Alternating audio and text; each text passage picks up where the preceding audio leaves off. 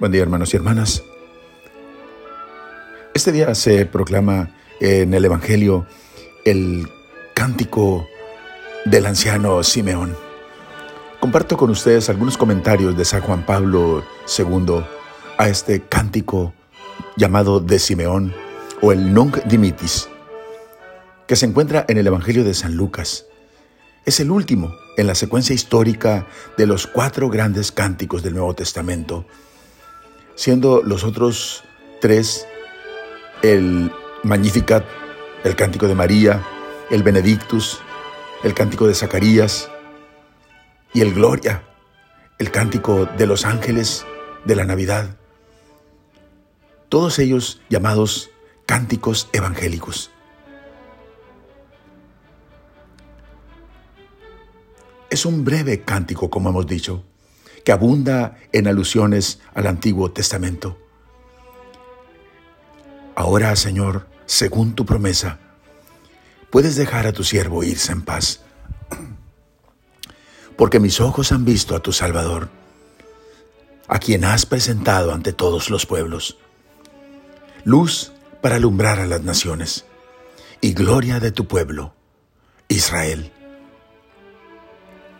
a partir de la salvación que le ha sido dado ver, acoger. La muerte, su propia muerte, tiene un sentido nuevo, gozoso. El cántico de Simeón suena a despedida alegre. Tiene tono de exultación como todos los cánticos del Evangelio de la infancia de Jesús. ¿Qué Dios han percibido Simeón y Ana en los ojos del niño? Qué desconcertante la ternura de Dios, hecho frágil balbuceo, invitando a Simeón a abandonarse a su vez en los brazos de Dios, acunado, mecido por el Dios al que ahora él acuna.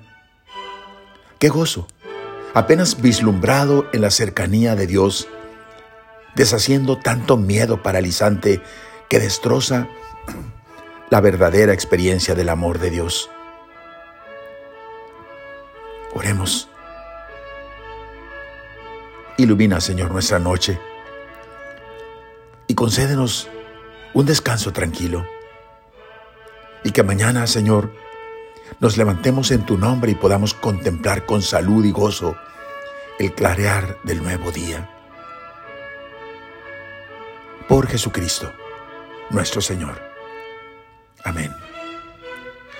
La bendición de Dios Todopoderoso, Padre, Hijo y Espíritu Santo, descienda sobre ustedes.